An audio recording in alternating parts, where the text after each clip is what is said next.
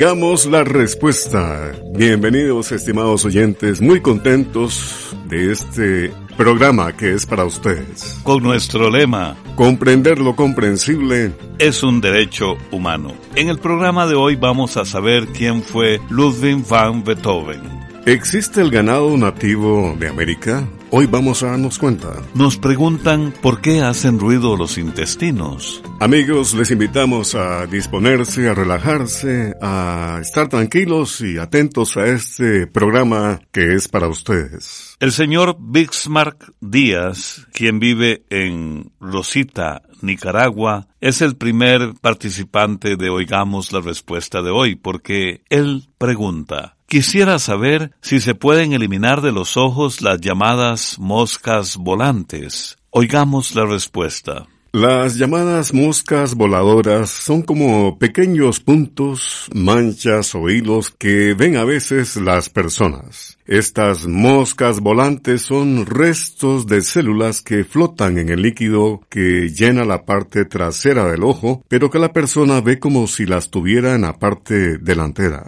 Las manchas voladoras son muy comunes en los adultos y por lo general son inofensivas aunque pueden resultar molestas sobre todo a la hora de leer. Para evitar las molestias se recomienda mover los ojos viendo hacia arriba y hacia abajo sin mover la cabeza con el fin de que se aparten temporalmente, aunque esto no hace que desaparezcan del todo. Ahora bien, si usted tuviera una mancha tan oscura que le estorba demasiado a la hora de leer, podría consultar con un médico oftalmólogo o especialista en la vista, porque sabemos que actualmente en algunos lugares están haciendo tratamientos con láser que pueden eliminar las manchas que resultan muy molestas. Otra cosa que es conveniente saber es que si de pronto una persona empieza a ver más moscas volantes de las que tenía, junto con destellos de luz, debe consultar con un oftalmólogo ya que esto podría ser un síntoma de una rotura o desprendimiento de la retina, que es algo que se debe atender de inmediato. Aunque, como le mencionamos, por lo general las llamadas moscas voladoras son inofensivas. El maestro Paco Navarrete fue un pionero de la música popular en Costa Rica. Siempre intentaba sorprender al público con algo novedoso. Fue precisamente el maestro Paco Navarrete quien introdujo con su orquesta la salsa en Costa Rica. Y a pura salsa vamos a escuchar con la orquesta de Paco Navarrete y la voz de Cali Alemán, Carnaval en Limón.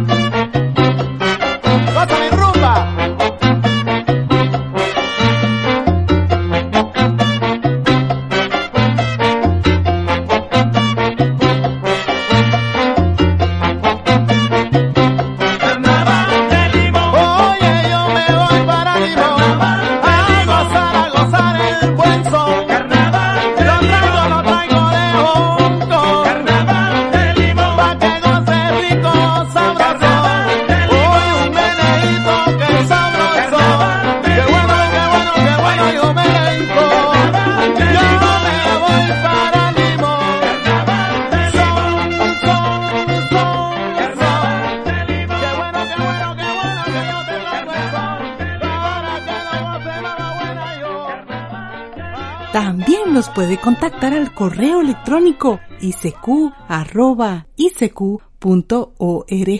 o encuéntrenos en Facebook como Oigamos la Respuesta. Comprender lo comprensible es un derecho humano. La señora Araceli Rivera se comunica con nosotros desde El Salvador. Quiero hacerles una pregunta, dice doña Araceli. Fíjense que mis hijos, cuando les llegó la edad de gatear, no lo hicieron. Empezaron a caminar de una vez. Lo que quiero saber es si esto les puede afectar de alguna manera. Es decir, si es necesario que todos los bebés gateen antes de aprender a caminar. Oigamos la respuesta. Antes se decía que los niños debían aprender a gatear antes de aprender a caminar. Y todavía hay muchas personas que así lo creen. También se decía que si no lo hacían, o sea que si no gateaban, iban a tener problemas en su desarrollo. Pero ahora se sabe que realmente no es así. Los médicos dicen que no importa si un bebé no gatea. Se sabe que de cada 100 niños, más o menos 50 aprenden a caminar sin haber gateado antes, y estos niños no tienen problemas en su desarrollo. De manera que no debe preocuparse de que sus hijos estén entre el grupo de los niños que no necesitaron aprender a gatear antes de aprender a caminar.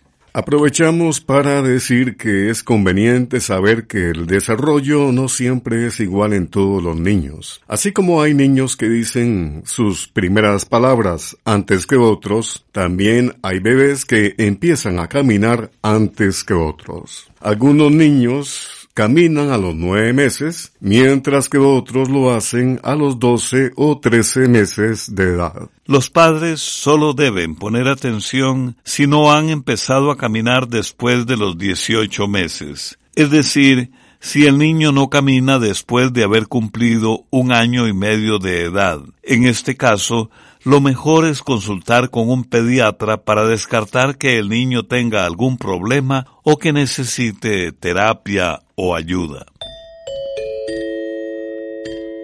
Y aquí tenemos la siguiente consulta del señor Heiner Matamoros, quien desde Costa Rica nos dice lo siguiente. ¿Cuál es la mejor manera de matar una plaga de vaquillas que apareció en las vainicas? Les envío una foto del insecto que se las está comiendo para que lo vean. Escuchemos la respuesta. Vamos a decirle, don Heiner, que consultamos con dos expertos, uno que sabe de insectos y otro que sabe de plagas que atacan el frijol. Los dos expertos nos dijeron que la foto no es suficientemente clara para ellos como para poder identificar el insecto aunque dicen que se trata de alguna especie de escarabajo, de los cuales hay muchas especies. Según el experto en plagas, no se trata de ninguno de los insectos que comúnmente afectan a las vainicas. Dice que para poder hacer un mejor diagnóstico necesitaría ver los daños que los insectos causan en las vainas. Sin embargo, como se trata de un escarabajo, podría funcionarle un insecticida llamado Desis. Este insecticida se usa también para controlar las llamadas vaquitas o vaquillas, que son otra especie de escarabajo. Pero algo que siempre se debe tomar en cuenta a la hora de usar insecticidas es cuáles productos ha aplicado antes, porque a veces los insectos se vuelven resistentes si se usa siempre el mismo insecticida.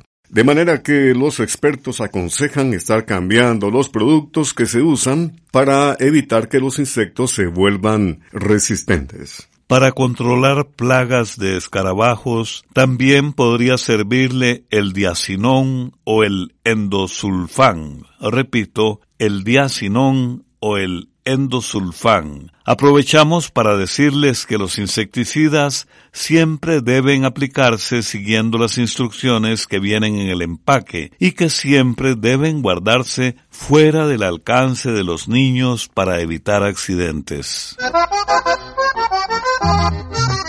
Amigos, en nuestra ruta musical siempre estamos recorriendo todo Centroamérica, a veces vamos a México, a veces a España, ahora estamos en Panamá, aquí está la música de Dorindo Cárdenas, con la alegría característica de Panamá, el acordeón y los gritos alegres de la canción La Linda Ballesteros. Escuchemos.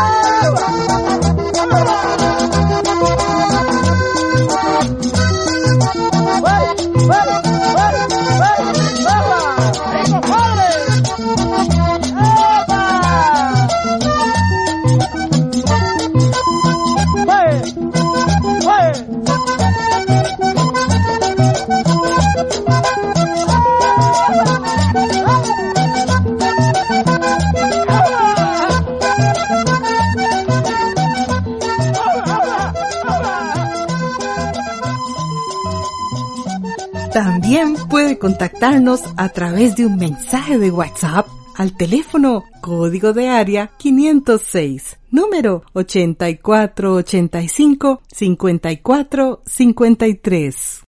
El señor Cristóbal González Amaya nos escribe por medio de Facebook desde Cacaopera, El Salvador, para decirnos lo siguiente. Quisiera saber qué ha pasado con el ganado nativo o paisano Oigamos la respuesta. En nuestro continente no había ganado nativo cuando llegaron los españoles. Las primeras reses fueron traídas de España en el año 1493 en el segundo viaje de Cristóbal Colón. Llegaron a la isla llamada La Española, que es donde actualmente se encuentran República Dominicana y Haití. De ahí se llevaron primero a otras islas cercanas como Jamaica, Puerto Rico y Cuba, y de ahí fueron llevadas a tierra firme a Colombia, Venezuela y después a otras partes del continente.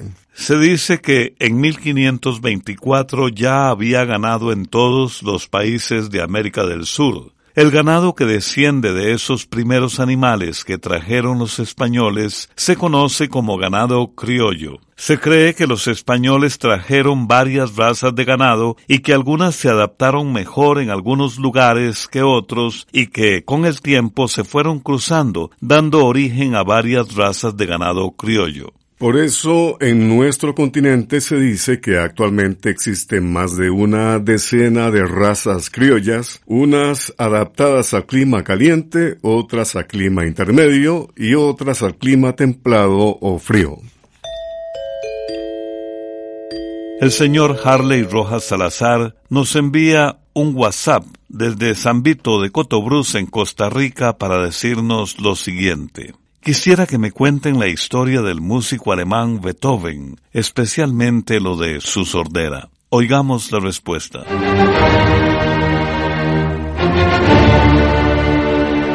Ludwig van Beethoven, considerado uno de los músicos, compositores y directores de música más importante de todos los tiempos.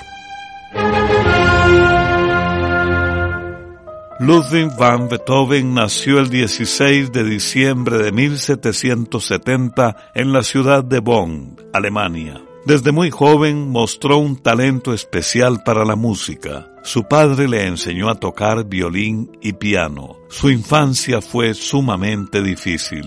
Beethoven fue un niño solitario y meditabundo. Su padre quería que tuviera la misma fama que había tenido Mozart, que había sido un niño prodigio. Por esto lo obligaba a esforzarse y lo corregía a golpes. Su madre, Marie Magdalena, quien era tierna y afectuosa con él, murió cuando Ludwig van Beethoven tenía 17 años. Después de esto, su padre a menudo estaba borracho y siempre andaba de mal humor. Beethoven encontró un poco de alivio en su difícil vida cuando se convirtió en el tutor de dos niños de una familia importante. A partir de entonces empezó a conocer personas de la nobleza. Viajó a Viena, la capital de Austria, donde conoció a Mozart y a otros músicos importantes de su época, lo mismo que a personas que lo ayudaron a progresar en su carrera musical. La gente rica de la nobleza llegó a sentir una gran admiración por Beethoven. A partir de 1796 le comenzaron problemas para oír bien. Al principio, Solo sentía unos molestos zumbidos en sus oídos, pero a partir de los 28 años de edad, los ruidos se fueron haciendo más fuertes y Ludwig van Beethoven tenía que estar muy cerca de la orquesta para poder escuchar. Además, su sordera se hizo como un muro que le impedía conversar con las personas y esto hizo que cambiara su personalidad. Beethoven siempre había sido un hombre orgulloso, independiente y algo extraño, pero después de perder el oído se volvió desconfiado e irritable. Durante los últimos años de su vida quedó totalmente sordo. Se alejó completamente de la gente y esto lo hizo sufrir mucho. Lo que es realmente admirable es que a pesar de haber tenido que hacerle frente a lo peor que le puede pasar a un músico, que es perder el oído, esto no le impidió seguir componiendo música, aunque sí tuvo que dejar de dirigir orquestas y casi no pudo volver a dar conciertos. Beethoven representa a esos extraordinarios artistas que se sobreponen a grandes obstáculos por amor a su arte. Ludwig van Beethoven compuso una de sus obras más famosas, la novena sinfonía, estando prácticamente sordo. Cuando la obra se estrenó, Beethoven dirigió la orquesta solamente guiándose por la lectura de su partitura. Se dice que el espectáculo fue muy emotivo. Los músicos tuvieron que decirle que se volviera para que viera cómo el público lloraba y aplaudían a la vez. Esta fue la última vez que Ludwig van Beethoven se presentó en público. El compositor murió en Viena el 26 de marzo de 1827 a los 57 años de edad. A continuación escucharemos la famosa melodía conocida como la Oda a la Alegría melodía con la que muchas personas identifican a Ludwig van Beethoven.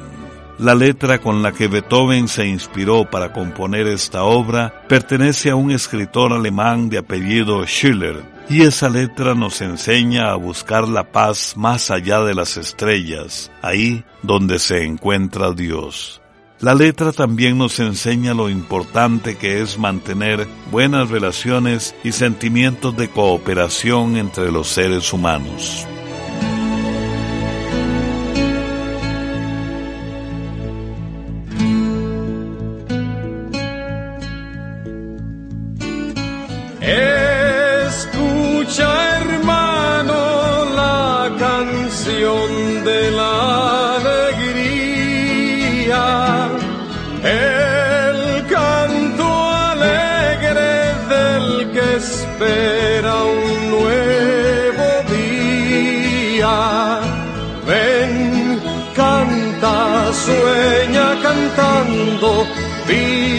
Soñando el nuevo sol. En que los hombres volverán a ser hermanos. Ven, canta, sueña cantando, vive soñando el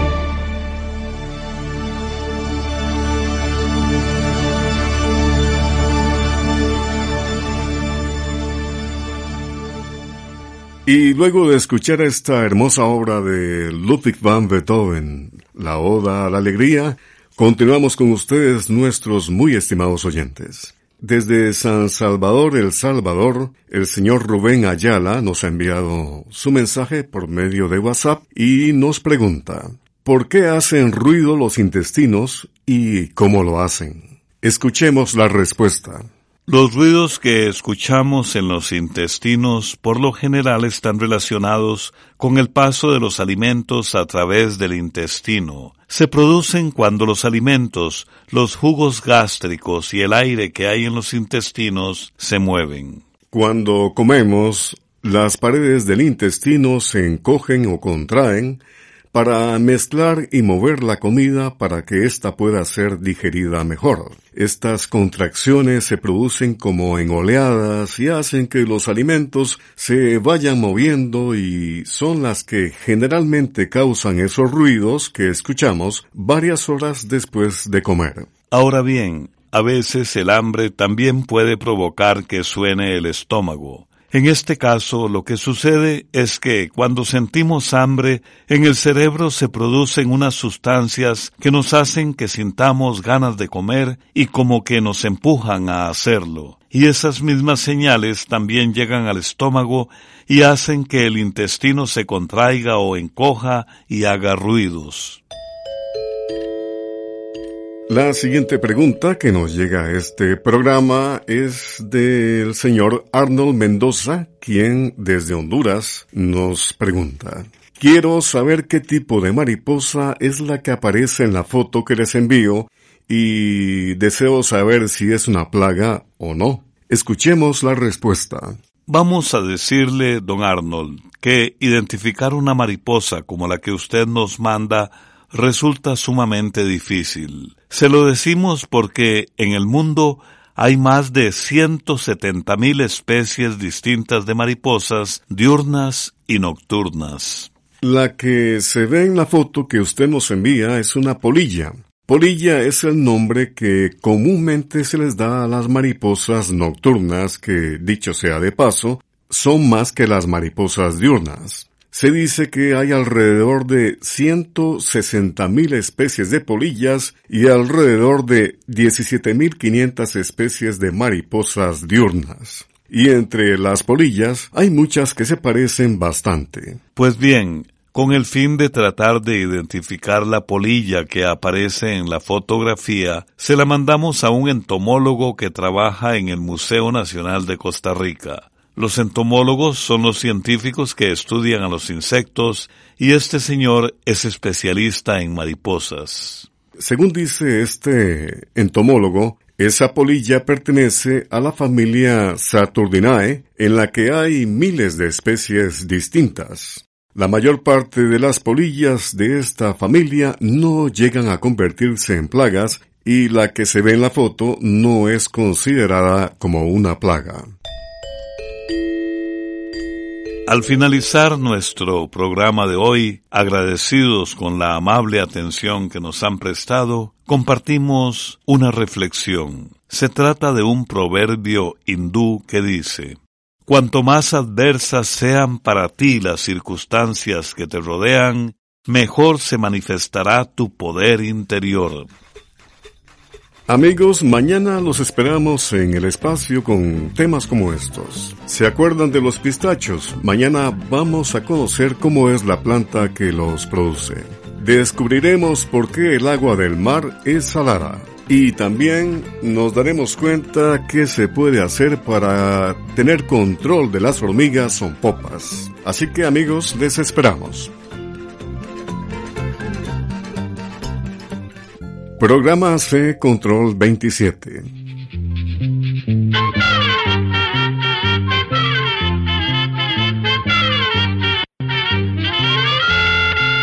Llegó el momento